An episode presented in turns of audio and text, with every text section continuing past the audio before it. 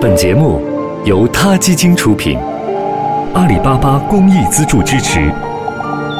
每个生命都重要。欢迎收听今天的他 Radio，获取每天最新节目推送，请关注他 Radio 微信公众号。不仅有音频文字版，还有更多关于动物的精彩资讯哦。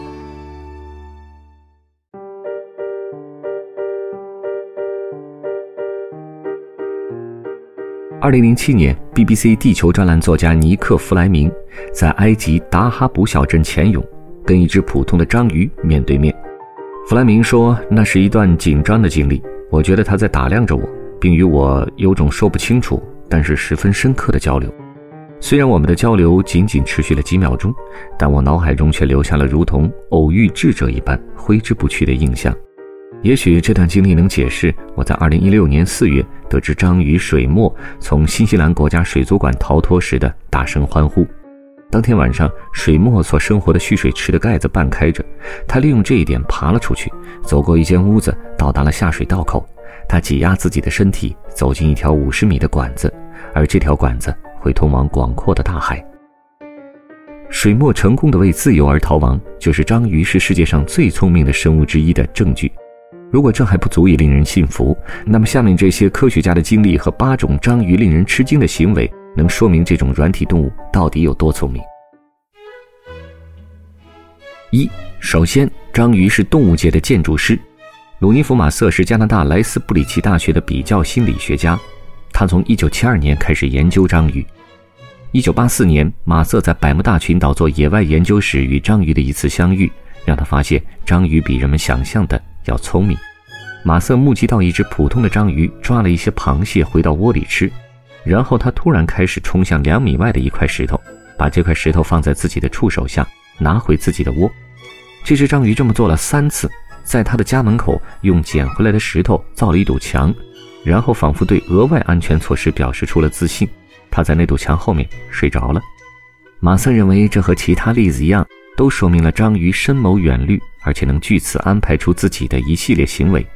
他说：“章鱼的这种行为向我展示了他们的脑子里有自己想要事物的图像，并且有计划的能力。他们可不是那种我们一直认为只有应激反应的动物。”第二点，章鱼和灵长类动物一样会使用工具。马瑟和他的同事们认为，章鱼利用石头做围墙，可以说算是有一种懂得使用工具的智慧。然而，也有人并不认同这个观点。他们认为章鱼的这种保护自己的行为只能被看作是一种本能，而不是经过深思熟虑后的举动。随后，人们注意到了纹理章鱼。2009年，茱莉亚·费恩和同事在澳大利亚首都墨尔本的维多利亚博物馆发现了章鱼使用工具的强有力的证据。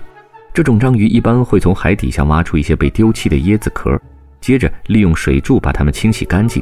他们会将许许多多的这样的椰子壳堆在一起，一直落到大约二十米左右。以便组装成一个住所。摄像机追踪发现，在建立自己的住所时，这种章鱼会让椰子壳敞开口的锋利面向下，伸展自己的触角，包裹住椰子壳，像一个喜剧演员一样，极具喜感地在海底下行走。费恩指出，这是一种又慢又笨拙且耗能较高的运动形式，使这些章鱼更容易被捕食者攻击。费恩认为，章鱼愿意冒这样的风险，为自己的未来换取保护。能够证明他们使用工具并非出于本能。三，如果使用工具算不上奇谈，那喜欢玩游戏的章鱼是不是会让你大开眼界呢？游戏通常被认为是那些具有较高认知能力的生物所特有的行为。给“游戏”这个词一个准确的定义其实不简单，但总的来说，游戏是指那些除了给参与者带来享受没有别的用处的活动。在了解了莱斯布里奇大学的同行塞尔吉奥·佩里斯所做的与哺乳类动物游戏行为相关的研究后，马瑟很好奇，章鱼是不是也会做游戏呢？他与西雅图水生生物学家罗兰德·安德森合作设计了一个实验。他们把八条巨型太平洋章鱼放到了空水箱里，并分十次在水箱里放入能够浮在水面上的塑料药瓶，让他们去探索。一开始，所有的章鱼都把药瓶含到了嘴里，似乎是想看看这玩意儿能不能吃，然后又把药瓶吐了出来。但在几次尝试之后，两条章鱼开始朝着药瓶喷水。药瓶就向水箱的另一头滚了过去，直到水流又把它们带回到章鱼身边。一九九九年发表这项研究的研究者们表示，这应该算是探索性游戏的一种表现。罗兰德打电话告诉我他在拍球。玛莎说：“章鱼们在玩瓶子，这跟人类孩童在短时间内开始摆弄新奇物品的行为十分相似。”克林哈特几十年前也强调过这一点。如果你试着把章鱼放到一个陌生环境里，那么他所做的第一件事情就是去探险。马瑟说：“我记得哈特曾经说过，人们的孩子会从这个物件是干什么用的，逐渐开始思考我能拿它干什么这些问题，而这也正是章鱼们在做的。”四，当然也不是每只章鱼都喜欢做游戏，因为每只章鱼都有自己的脾气，你可不一定能摸准。对于与章鱼工作的人类，这点其实并不令他们感到意外。水族馆里的工作人员根据章鱼对人们的反应，为他们取了名字。马瑟和安德森对章鱼这些性格上的差异做了测试，他们在水槽里喂养了四十四只东太平洋红章鱼。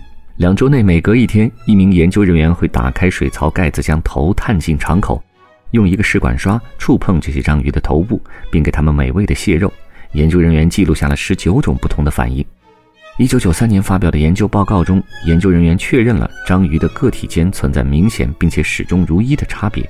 比如，有些章鱼的反应比较被动，而另外一些非常好奇的章鱼会主动去探索。马瑟提到，人们总说雨林是复杂的系统，但靠近海岸的暗礁更加复杂。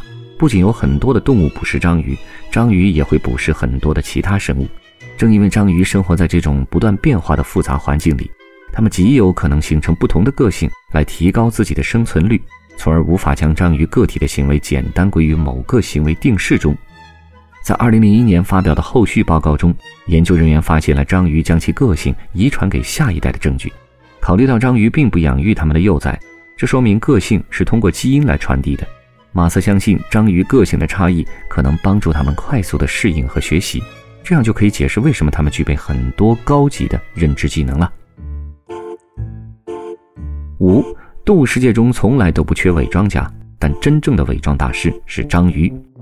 青草蛇装死来避免被捕食，雄鱼假扮雌鱼来促进它们的生殖几率，还有鸟类假装翅膀受伤来诱惑捕食者，使它们远离脆弱的幼鸟。在拟态章鱼面前，自然界中的所有生物都会成为假内行。如果要评选伪装大师，他一定能拔得头筹。其他章鱼可以变化自身的颜色和皮肤的质地，让捕食者在它们身上栽跟头。而拟态章鱼是唯一一种据观察可以模仿其他动物的章鱼，它可以变化它的形状、运动状态和行为来假扮至少十五种生物。当在海底的沙子上穿行时，它可以伸直自己的触角并紧贴身体，让触角表面像有毒的条塔一样起伏。当在宽阔的水面穿行时，它们模仿同样有毒的狮子鱼。他们运用的另一个计谋是把六个触角放进一个洞里，再用剩余的两个触角伪装成巨环海蛇。六章鱼还是积极的问题解决者，他们会用试错法找到获取想要东西的最佳办法。在2007年的研究中，马斯和安德森观察了巨型太平洋章鱼如何试图吃到不同种类贝类的肉。对于脆弱的蚌，他们直接敲开；对于强硬的马尼拉蛤蜊，他们使劲地撕开。对于坚硬的格格，他们用舌头似的齿舌钻入。当被给予这三个选项时，章鱼倾向于选择蚌，大概是因为吃蚌所花费的精力比较少。研究者们紧接着试图用铁丝捆绑闭合的马尼拉蛤蜊来迷惑它们，然而章鱼直接改变了撕拉马尼拉蛤蜊的技巧。马瑟总结，章鱼能根据非视觉的信息进行学习。他说：“实验告诉我们，章鱼是问题的解决者，他们会以不同的方法达到相同的结果，并且会首先选择最容易的那个。”七，只有脊椎动物才有记忆力，这种观点也是错误的。在百慕大群岛的实际考察中，马瑟观察到章鱼在出去捕食后，不需要沿他们出行的路线就可以回到兽穴。在随后几天的捕食之中，他们接连去了活动领域内的不同地方。在一九九一年出版的研究中。马瑟总结出，章鱼有复杂的记忆能力，它们可以记住已经发现食物的位置，还有最近去过的地方的信息。当动物用地标帮助它们指引路线时，它们必须明白这些标志在这个环境中的意义。这种被人类所熟知的条件识别能力，在传统上已经被视为一种很复杂的学习能力了，只有脊椎动物可以做到。哦在2007年发表的研究中，宾夕法尼亚州米勒维尔大学的让·保尔将一种名为加州双斑鞘的章鱼放入到两个不同的迷宫中。每一次的试验中，他们需要从一个明亮的大鱼缸的中央到达更加习惯的黑暗巢穴。为了到达那里，他们必须绕过一个被倒立着的玻璃罐挡住的欺骗性的巢穴。经过五组实验，大部分的加州双斑鞘都学会了辨认出自己所在的迷宫，并能够很快的到达正确的巢穴。保尔就此总结出，章鱼确实有条件识别能力。八，章鱼虽然是软体动物，看起来没有大脑，但实际的情况是，它们不仅有大脑，而且是个十分惊人的大脑。章鱼的大脑在很多方面都跟人类的大脑很相像。它们的大脑是有褶皱的，这与被认为复杂的脊椎动物的大脑十分相似。此外，章鱼大脑产生的电信号的式样也跟哺乳动物产生的极其相似。很久很久以前，章鱼和人类拥有共同的祖先。章鱼拥有单眼视力，这意味着它们在两只眼睛中会更偏爱另外一只眼睛的视野。这种性状趋向于在那种大脑两半有不同专项性的物种中出现，一开始被认为是人类所独有的。并且与更发达的认知能力，比如语言能力相关联。章鱼甚至连储存记忆的方式都跟人类相似，它们用一个被称作是长时增强的方式来存储记忆，这个方式能加强大脑细胞之间的链接。这些相似性令人感到很吃惊，对吗？章鱼和人类最后一个共同的祖先生活在很久以前，极有可能是生活在多细胞生命历史的极早期部分，而且是特别简单的动物。这意味着章鱼和人类大脑结构的相似性完全是各自独立进化而来的。在章鱼的五亿神经系统细胞中，有超过一半的细胞分布在它的触手上。这意味着章鱼的八条触手既能互相协调行动，也能独自行动。研究员发现，当他们用力夹章鱼断掉的触手时，断触会卷曲，即便是在触手与章鱼本体分离长达一个小时以后，仍然会有这样的反应。显然。这些触手在某种程度上是具备独立行动的能力的。在人类的大脑可以被视为一个中心控制器的同时，章鱼的智力则有点像互联网，分布在神经元构成的网络中。如果事实果真如此，那么章鱼的洞察力将远远超过现今人类对他们发达认知能力和逃逸能力的理解了。水墨和他的亲族可能将迫使我们以全新的思路去思考自然界中的智能。好了，这一期的谈 radio 就到这里。我们下期再见。他 Radio，中国大陆第一家动物保护公益电台。在这里，我们讲述动物的喜怒哀乐，尊重生命，善待动物。他的世界，因你而不同。